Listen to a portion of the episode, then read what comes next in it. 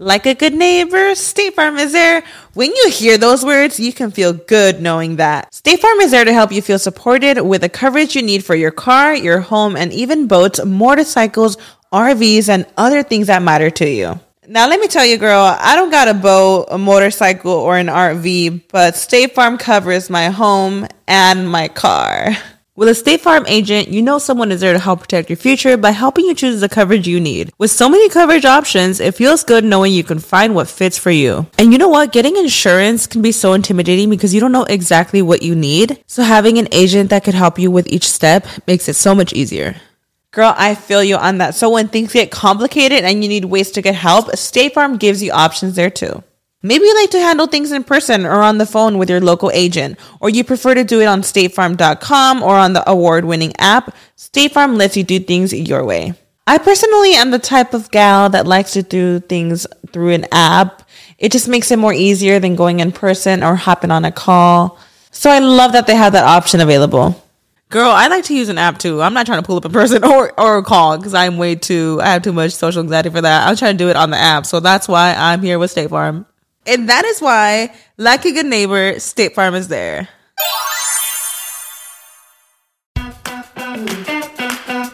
Hola, ¿qué tal? Bienvenidos a un episodio más de Rollos de Mujeres Podcast. Mi nombre es Ana Cruz, comunicóloga, mamá, esposa, empresaria y orgullosamente originaria de Guanajuato, México, radicando en el norte de Texas. Y Rollos de Mujeres Podcast es un espacio donde compartimos historias inspiradoras, información y herramientas.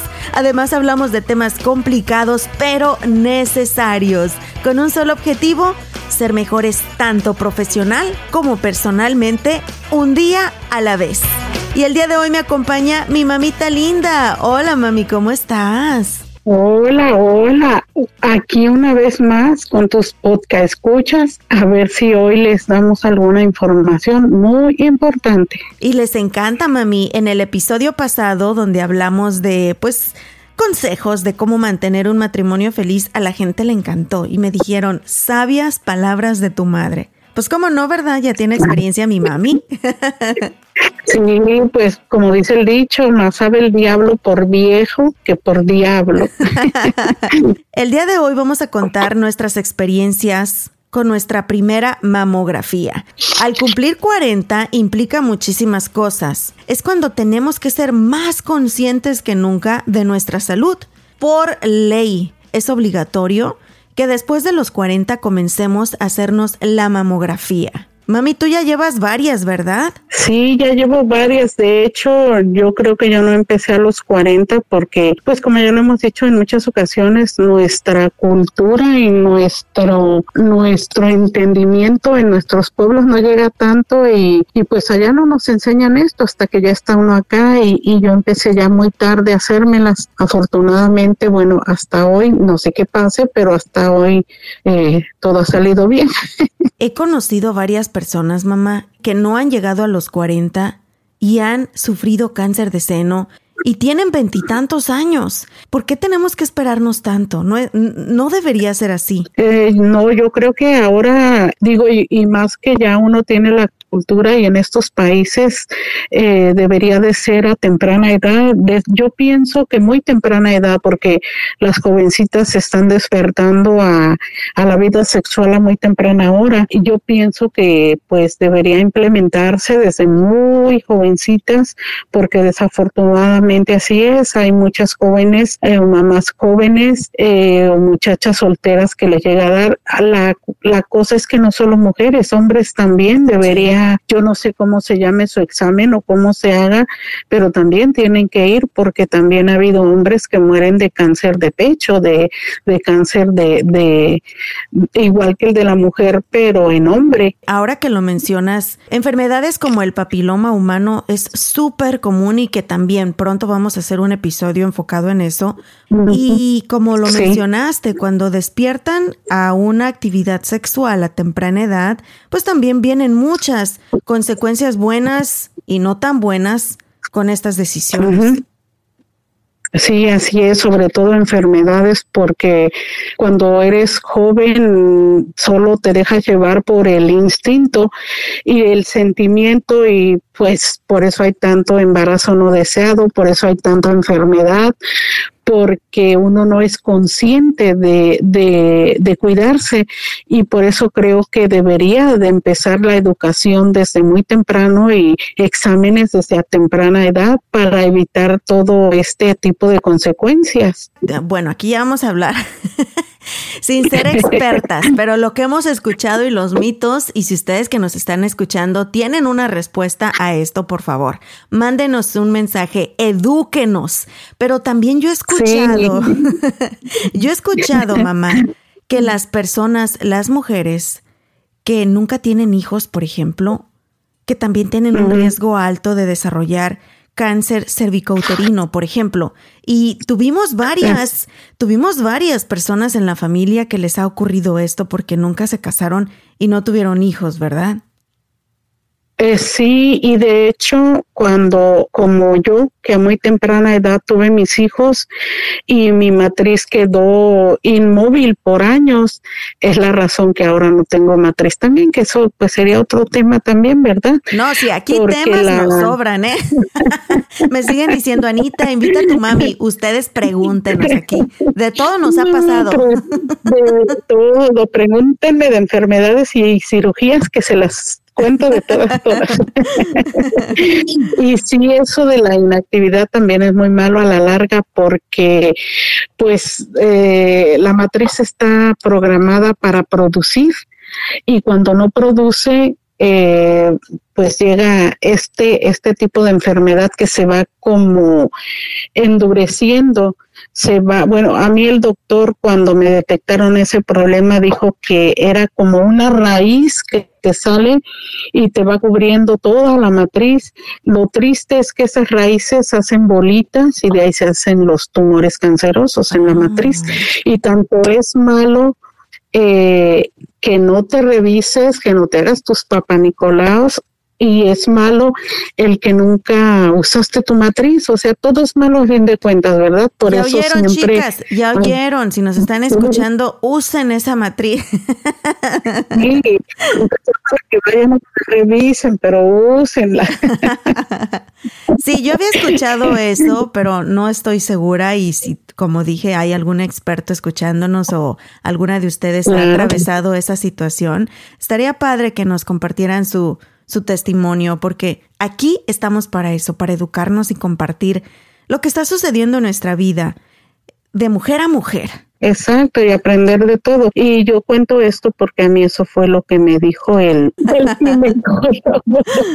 que me operó. Eso fue lo que me dijo de la razón por la cual tenía tumores y endurecida mi matriz, pero pues a lo mejor a algunas otras mujeres ha sido por alguna otra razón. Entonces, estamos para escuchar a todo el mundo y aprender un poco más cada día. Y también hay que mencionar que nuestra comunidad latina no tenemos esa cultura esa disciplina de ir al médico y de revisarnos constantemente, especialmente con el ginecólogo y mucho menos con las mamografías. Sea lo que sea, tenemos que ir. El cáncer de seno es el cáncer más común entre las mujeres aquí en Estados Unidos, excluyendo el cáncer de piel, Sí, perdón por el, el sol tan extremo, especialmente de lugares tan calientes como Texas. Este, por eso eh, hay mucha gente que se enferma y, y, no saben ni qué tienen, pero es el cáncer que les ha dado por los calores extremos que tenemos en estos lugares. Sí, así que hay que cuidarnos también de ese tipo de cáncer. Ahora, hay una probabilidad de que una en cada ocho mujeres escuchen esto, una en cada ocho mujeres padecerá cáncer de seno. También significa que hay una probabilidad de que siete de cada ocho mujeres nunca tengan la enfermedad. Pero es por esto que es muy importante hacer nuestras revisiones. Y sí, como lo mencionamos al principio, ya cuando cumplimos los 40 es obligatorio y ya nuestro seguro médico cubre el que vayamos y nos hagamos nuestras mamografías. Y acabo de ir por la mía, mamá, y aprendí muchas cosas en mi primera visita. Así que ahorita les voy a contar. Pero yo sé que tú ya no es ni la primera ni la segunda, ya vas por varias mamografías, mami. De hecho, estás en un momento ahorita que tu última mamografía no resultó como todos hubiéramos querido. Pues sí, fíjate que cuando yo empecé, pues era lo mismo, a mí me daba así como que, uy, pero como que me, no, y luego cuando me la hicieron, eh, creo que hoy eh, ya no duele tanto, pero yo recuerdo que las primeras, ay, te quedabas así como hasta tres días toda mayugada y apachurrada y diciendo, no vuelvo a ir, estás vieja. Con moretones y todo. y decía tu marido, pues, ¿qué pasó ahí? pues, no te moreteo yo y mira cómo viene. Si no compran, no me ayuden. sí. Pero bueno, pues ya es obligatorio, como tú dices, y ya las programan, ya ni siquiera la pides, te la programan y te dices para tal tiempo tienes tu, tu, tu mamografía. Afortunadamente yo mire, mi libro de los papanicolaos, porque como ya no tengo matriz ni útero, eh, no corro riesgo de cáncer de útero, entonces ya me lo hacen como cada cinco años nada más. Pero la mamografía sí, es cada año. Y pues no, yo siempre había ido y pues todo bien, no hay ningún problema, señora, todo está bien hasta el año próximo. Y bueno, el viernes pasado, revisando el correo, agarré una, una carta que solo es un papel que mandan cuando te programan una mamografía y a mí me extrañó porque dije, pues acabo de ir a que me la hagan. Pues la abro y me dicen, señora fulana de tal, esta es una carta para recordarle que hace unos días vino a hacerse su mamografía, pero, ahí es donde digo, pero encontramos algo inusual. No se preocupe, dicen, no se ve maligno, no se ve que sea algo maligno, pero tiene que llamar a este número para programar otra mamografía, porque tenemos no, otro estudio, no dijeron mamografía, ahí dice otro estudio porque tenemos que estar seguros que no sea nada. Pero tú cuando ya lees eso, es así como que, ay, pues qué es lo que tengo, ¿verdad?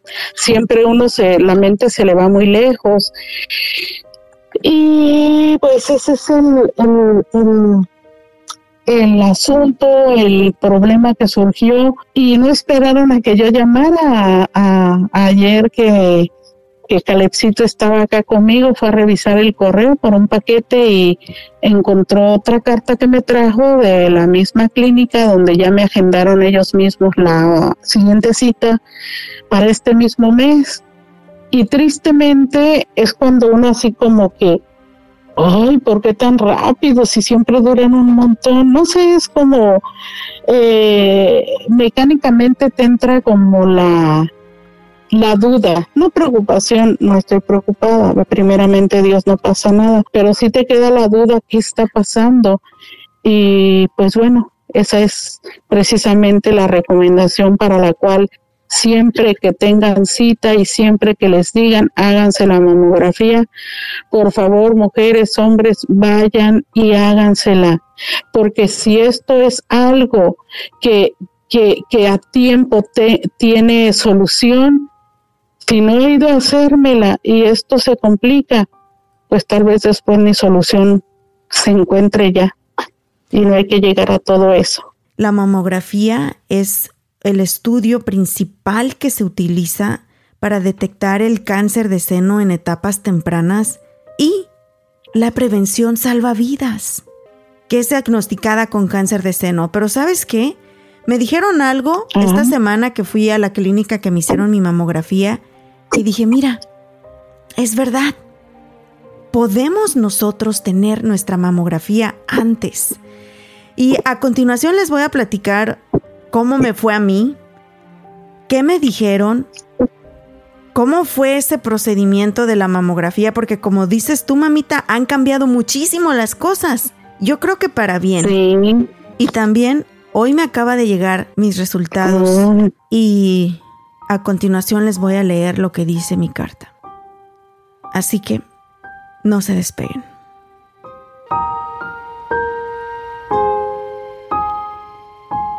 ¿Preparados para algo padrísimo que llega a Traders Village de Grand Prairie? ¿Te gusta la velocidad, las alturas, la adrenalina? Bueno, prepárate porque Pretty Screamer es la montaña rusa de la que todo mundo está hablando, con 87 pies de altura y alcanza una velocidad de 59 millas por hora. Esta montaña rusa es originaria de Ontario, del parque temático Scandia, de donde fue desarmada, empacada y trasladada hasta Texas. Traders Village la adquirió en octubre del 2020 y finalmente tú vas a poder disfrutarla con amigos y familia. Recuerda, Traders Village está abierto sábados y domingos. La entrada es gratis y el estacionamiento cuesta tan solo 5 dólares. Ahí te espero. Créeme que voy a ser la primera que va a estar en la fila. Traders Village de Grand Prairie, ahí nos vemos. Según las estadísticas, cada dos minutos una mujer en Estados Unidos es diagnosticada con cáncer de seno, el cáncer más común en las mujeres latinas, y las mamografías son las mejores pruebas para detectar el cáncer de mama en sus etapas iniciales. Y Los Altos y el Río Grande Latin Market estamos colaborando para brindar mamografías gratuitas a nuestra comunidad. Ven este 8 de octubre a nuestra tienda de la Jefferson Boulevard en Oak Cliff de 8 de la mañana a 4 de la tarde. O el 9 de octubre en nuestra tienda de Lake June Road de 8 de la mañana a 4 de la tarde. Los Altos y el Río Grande Latin Market juntos por la vida. Muchísimas gracias por continuar con nosotros en un episodio más de Rollos de Mujeres Podcast. Mi nombre es Ana Cruz. El día de hoy me acompaña mi madre hermosa Luz González. Hablando de nuestra propia experiencia. ¡Uhú! ¿Dónde andas, mami? ¿Dónde andas? Aquí estoy, aquí estoy. Estaba viendo algo en el, en el TikTok de una muchacha llamada Ana Cruz. Mírala, mi mami es de las que se pasa todo el día en el TikTok, ¿verdad, mamá? Y con orgullo lo dice. Sí, claro, nomás, no, ni tanto, nomás como unas eh, 18 horas diarias. Está bien, en el TikTok te entretienes, se te quita el estrés y aparte hay información bien padre, ¿eh? he encontrado un par de cuentas Ah, sí. de las que aprendes, como la de Ana Cruz, ¿verdad, mamá? Exacto, esas buenas. Mírenla y denle like, por favor, dejen corazoncitos. Mi mami hermosa. bueno, el día de hoy estamos contando nuestra experiencia sobre nuestras mamografías y por qué es tan importante quitarnos esos tabúes, esos miedos e ir y hacernos nuestras pruebas. Tanto para el cáncer cervicouterino, sus papanicolaos, como las mamografías, sus revisiones anuales no tienen que faltar. Sí. Cumplí mis Así 40 es. primaveras en julio. Y con mis 40 primaveras, pues aparte de celebrarlas, también viene una gran responsabilidad que es hacerme mi primera mamografía. Porque hace unos meses, yo diría alrededor de 5 o 6 meses, tenía bastante dolor en mis senos. Y me asusté. De hecho, tuve que ir a ver a mi ginecóloga y sí, me, me daba miedo. Me hice las revisiones que nos recomiendan que nos hagamos nosotros la autoexploración en la bañera, pero no sentía nada, pero tenía mucho dolor. Afortunadamente, cuando fui a ver la ginecóloga, pues también ahí me estrugió toda y me dijo, no, no se siente nada. Y me empezó a hacer preguntas. Me dice, ¿tomas café? Sí, todos los días. ¿Cuánto? Tres, cuatro tazas. ¿Duermes? No, no duermo. ¿Haces ejercicio? No, no hago ejercicio. ¿Estás estresada? Mmm, ta madre. Y me dice, bueno, pues todo eso es lo que te está generando el Ahí dolor. está. Ahí está. Ahí está la razón. No, hasta las hormonas, hasta las hormonas nos traicionan y generan este tipo de cosas y los anticonceptivos también. Oh, Y sabes también qué pasa, mija. Una vez llegando a los 40, se- el cuerpo se va preparando para la menopausia. No me digas. Entonces, sí, muchas personas tienen menopausia temprana, empiezan desde los 40. Hay personas, mujeres que a los 45 y hay mujeres que llegan hasta los 50, pero de los 40 en adelante el cuerpo empieza a prepararse para la menopausia y hay muchos cambios hormonales y muchos cambios en nuestro cuerpo. Entonces, pues también por eso a veces sentimos cosas raras, pero que hay que ir a checarnos para que no vayan a ser en lugar de raras malas. Wow, eso no lo sabía. Mira, ni siquiera me había cruzado la palabra menopausia por la mente, pero todas las cosas a las que tenemos que enfrentarnos las mujeres y salimos de una y entramos a otra. Pero sí. Efectivamente, como lo dijiste, mamá, me dijo la ginecóloga que pues tenía que bajarle al café. Es más, no me dijo bajarle, me dijo eliminas el café y vas a sentir una gran diferencia. Gracias a Dios me desapareció el dolor de senos, pero bueno, en esta ocasión ya me tocó ir a hacerme mi mamografía y al igual que muchas de ustedes, iba con un temor.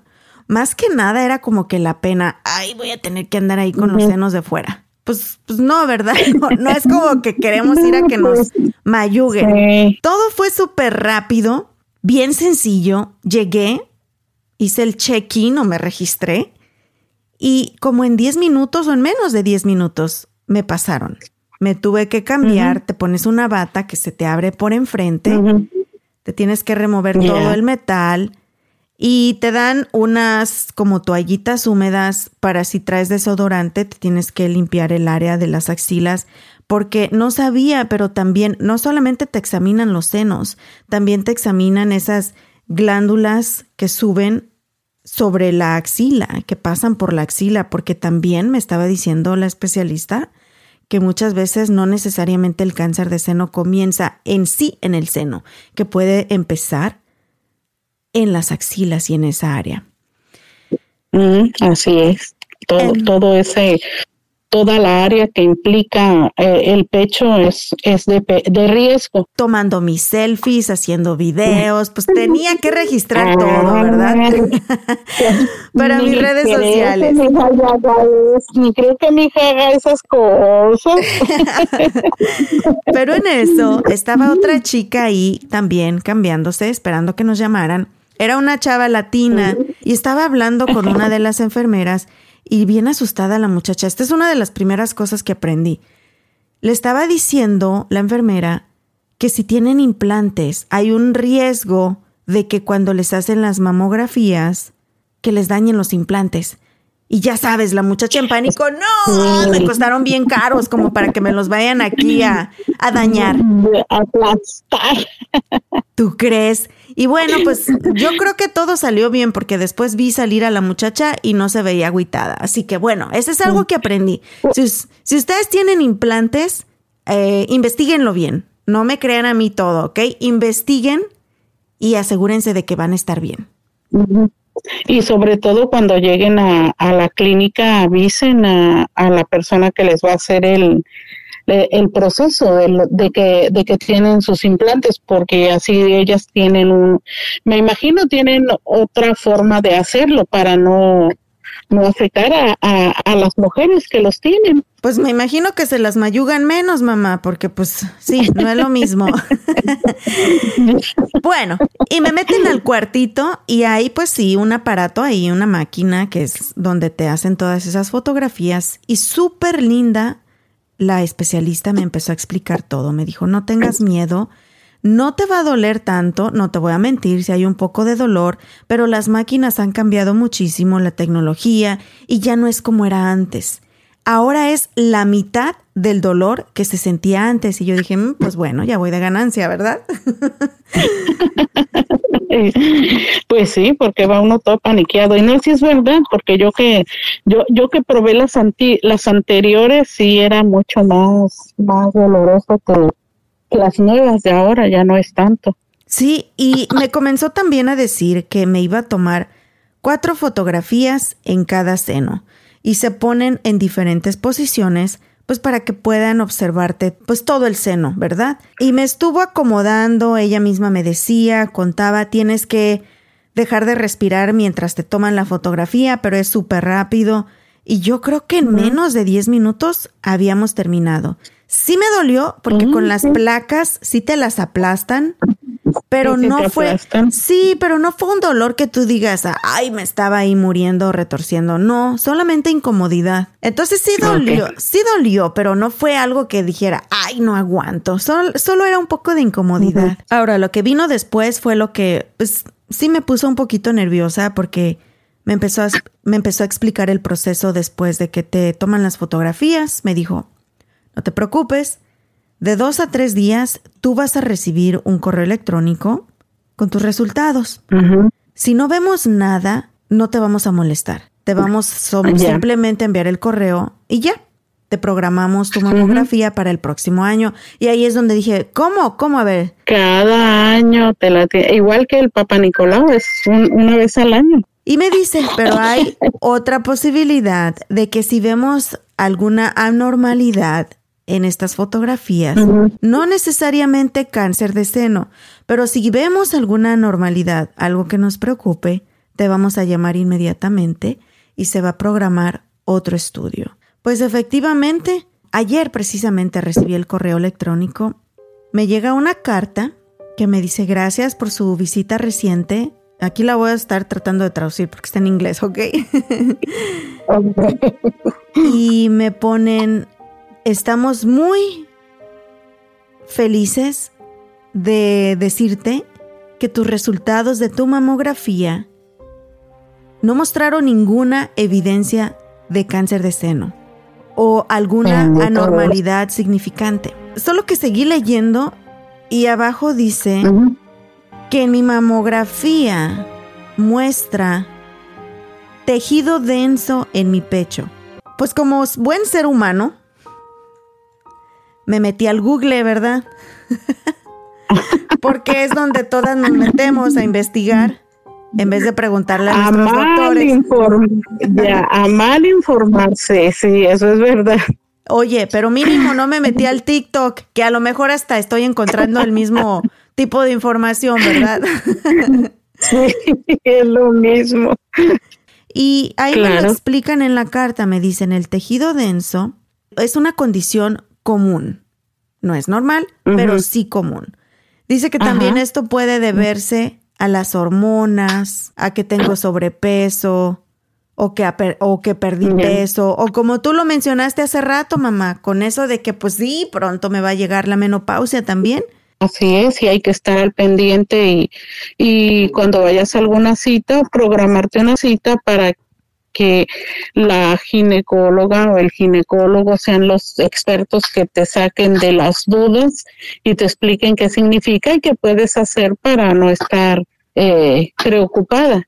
Pero tenemos a un experto, mamá. Edgar Carmona está el día de hoy con nosotros de la organización no lucrativa Amigos Sin Fronteras y nos va a brindar información de cómo pedir ayuda si ustedes no tienen seguro médico y viven aquí en el área del norte de Texas para recibir una mamografía. Bienvenido, Edgar. Hola, ¿qué tal? Gracias por la invitación. Gusto en platicar contigo. Edgar, vamos a comenzar explicándoles a nuestra gente qué es el cáncer de mama. Sí, mira, nuestro cuerpo, nuestras células están diseñadas para renovarse a sí mismas de otra forma no podríamos subsistir. Imagínate que tuviéramos las mismas células desde que nacemos, ¿no? Entonces nuestro cuerpo está diseñado para regenerarse a sí mismo a través de procedimientos de multiplicación celular. Lo que sucede en los tejidos del seno, que son generalmente tres principales eh, tejidos, en esa reproducción de celular sucede algo que hace que las células comiencen a reproducirse sin detenerse.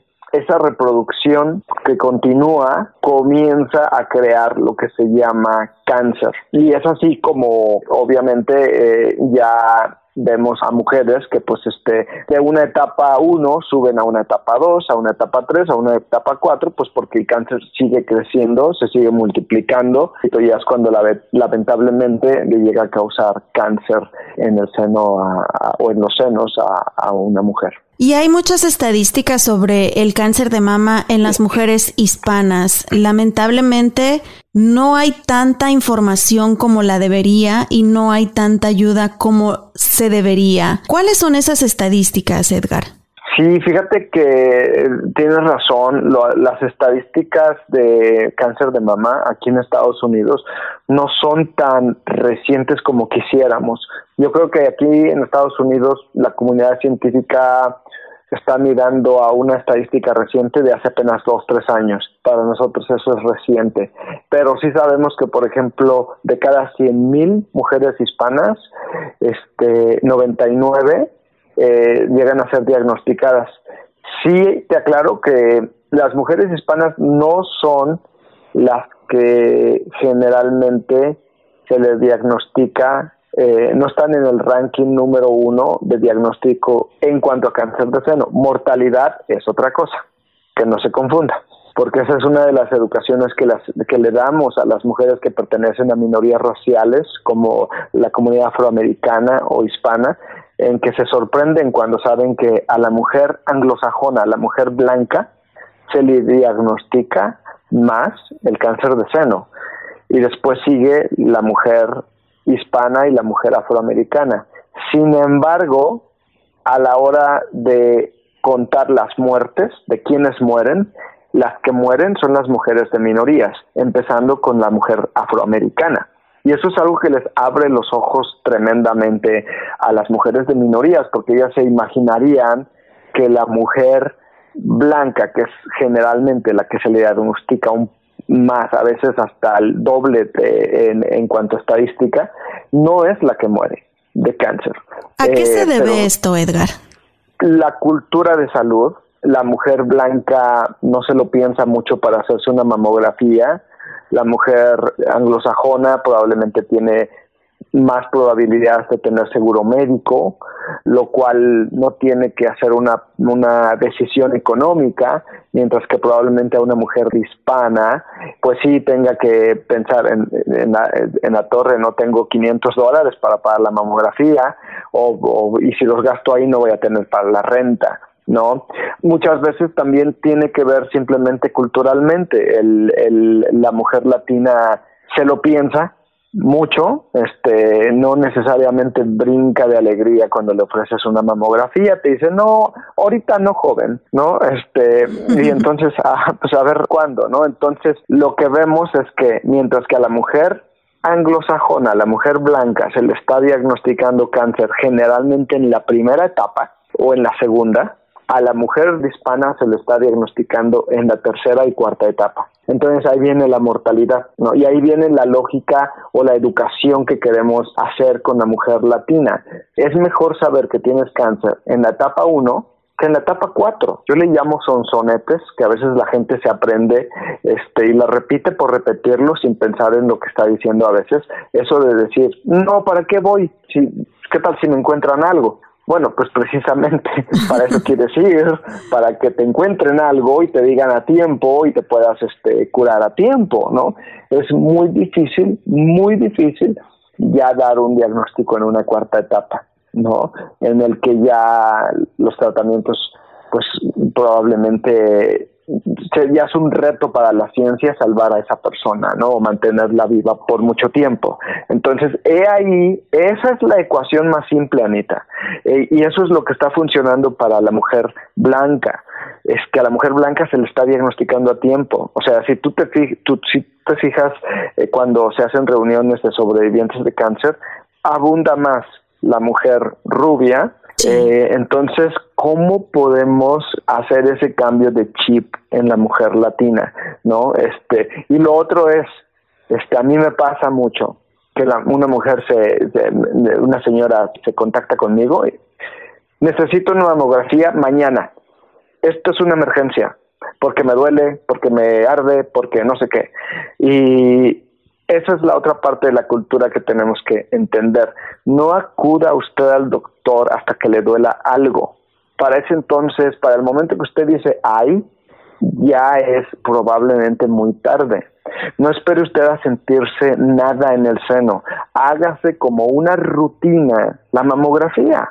Y punto. ¿Por qué? Porque podemos identificar cosas que a lo mejor usted no ha identificado. Es decir, queremos identificar un problema de salud antes de que usted diga, ay, queremos que la mujer latina deje de acudir a una mamografía porque se sintió algo, porque le dolió algo, porque le ardió algo, porque para ese entonces probablemente ya es muy tarde. Lo que queremos es que hagan el cuidado de su salud una rutina y, y, que no esperen a que les duela algo para checarse. ¿Y tú dirías que hacernos la mamografía sería el paso número uno para detectar el cáncer de mama Edgar?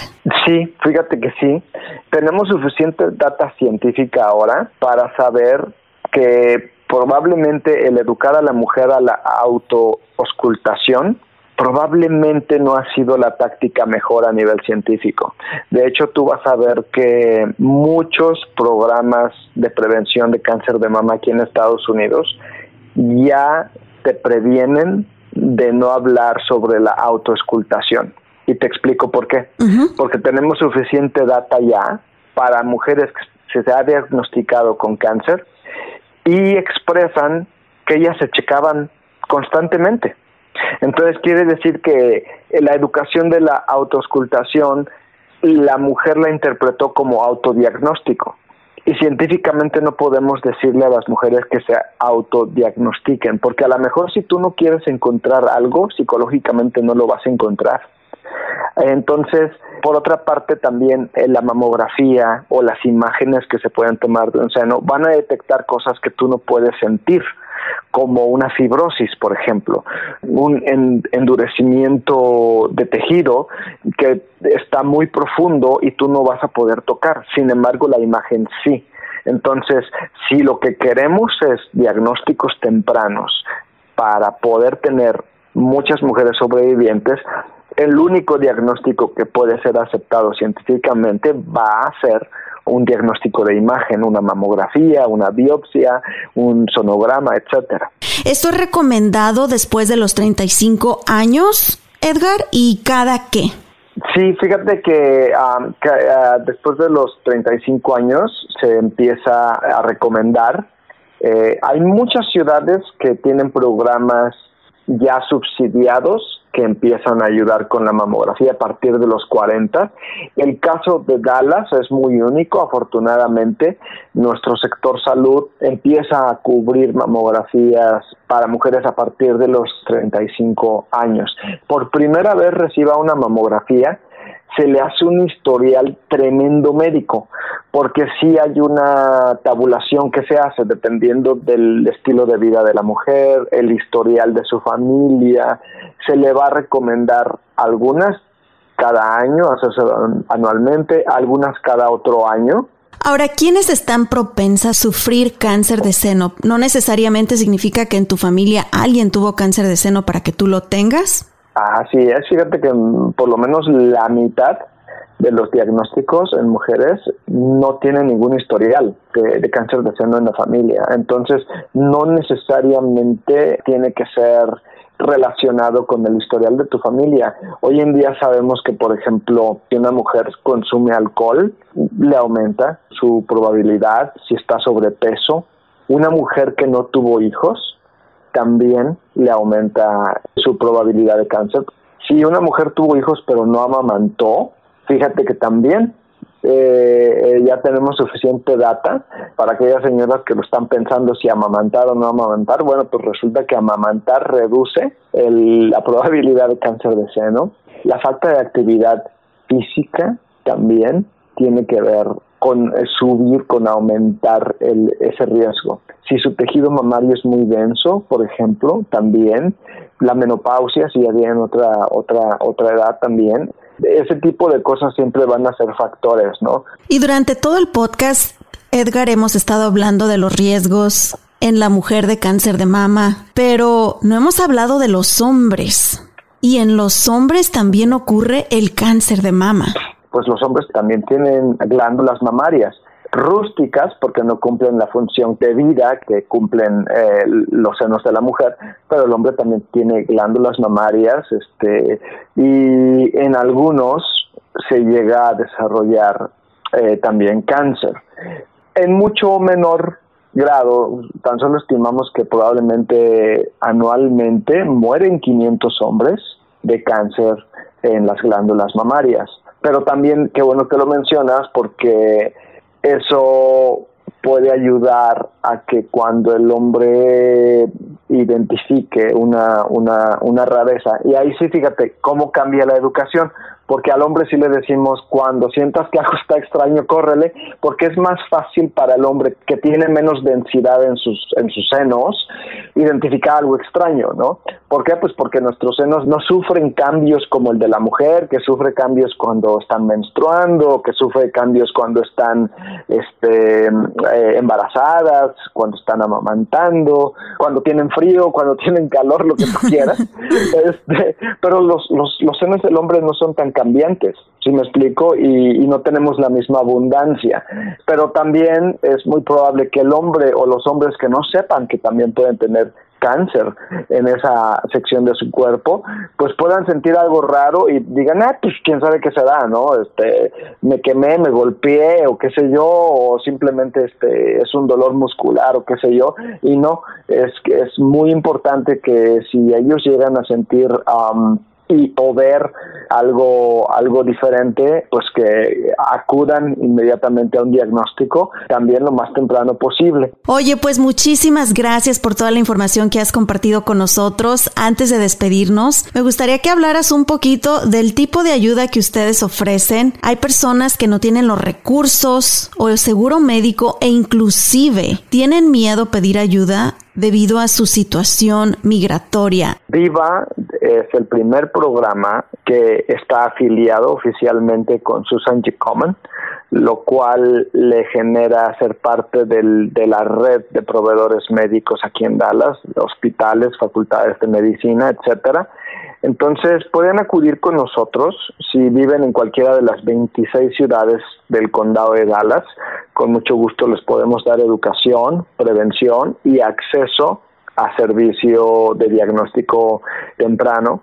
Eh, nos pueden encontrar en Facebook como Amigos Sin Fronteras Dallas es bien importante que pongan la ciudad Amigos sin Fronteras Dallas, eh, donde nos pueden mandar un mensaje y con gusto podemos atenderles. También quiero invitar a tu público porque yo creo que también nosotros los hispanos tenemos que involucrarnos también en dar ayuda cuando podemos dar ayuda. Eso es algo que tiene que, cambiar en nuestra comunidad. Muchísimas gracias Edgar por toda esta información y también por toda la ayuda y el trabajo que hacen tú y tu organización. Y también mis amigos del Río Grande Latin Market se están uniendo con Los Altos para brindar mamografías completamente gratis, pueden visitar este 8 de octubre la tienda El Río Grande Latin Market de la Jefferson Boulevard en Oak Cliff de 8 de la mañana a 4 de la tarde para recibir una mamografía gratis. También estarán el 9 de octubre en la tienda El Río Grande Latin Market de la Lake Young Road de 8 de la mañana a 4 de la tarde para recibir su mamografía gratis con Los Altos y el Río Grande Latin Market. Hacernos todos nuestra mamografía. Así llegamos al final de este episodio, mamita. Uy, ese se acabó muy pronto y fue pura tristeza. Hoy no contamos chistes. ¿Verdad? Pues. A la otra, mami. Pero ¿sabes qué? Primero Dios todo va a salir muy bien con tu mamografía, tus siguientes estudios, mamita. Somos de mucha fe. Sí. Papá Dios está con nosotros y mi fe es más grande que la montaña del Everest, entonces sé que todo va a estar bien y que aquí voy a seguir por muchos años. Puedes contactarnos a través de las redes sociales. Nos encuentras en todas las plataformas, Facebook, Twitter, Instagram, hasta en el TikTok, como arroba rollos de mujeres. ¿Y a ti cómo te encuentran, mamita linda? Como Mamilia Linda, ¿cómo se llama? En el Instagram, en el Facebook, y en TikTok. También ahí encuentran a mi mamá. o Luz González, si no encuentran Mamilia Linda, encuentran Luz González, ahí estoy. Por ahí búsquenos y sí cualquier cosa que se les pueda ayudar, aconsejar o simplemente si quieren comentar aquí eh, a Rollos de Mujeres, Ana Cruz y una servidora, pues haremos lo posible para darles un, una palabra de aliento. Ahora sí nos despedimos, muchísimas gracias, tenemos una cita el próximo martes, gracias a nuestros patrocinadores el Río Grande Latin Market y Traders Village de Grand Prairie por hacer posible este episodio Vámonos, mamita. ¡Vámonos!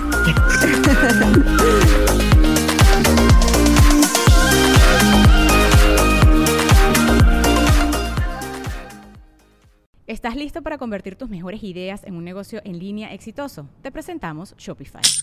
Tal vez no lo sabías, pero nuestro podcast More Than Mamis es un negocio y lo empezamos por supuesto para desahogarnos y hablar sobre la maternidad, no para convertirnos en expertas de ventas y del e-commerce. Así que sí, necesitábamos ayuda para vender nuestro merch y poner en marcha nuestra tienda. ¿Y cómo suena con Shopify?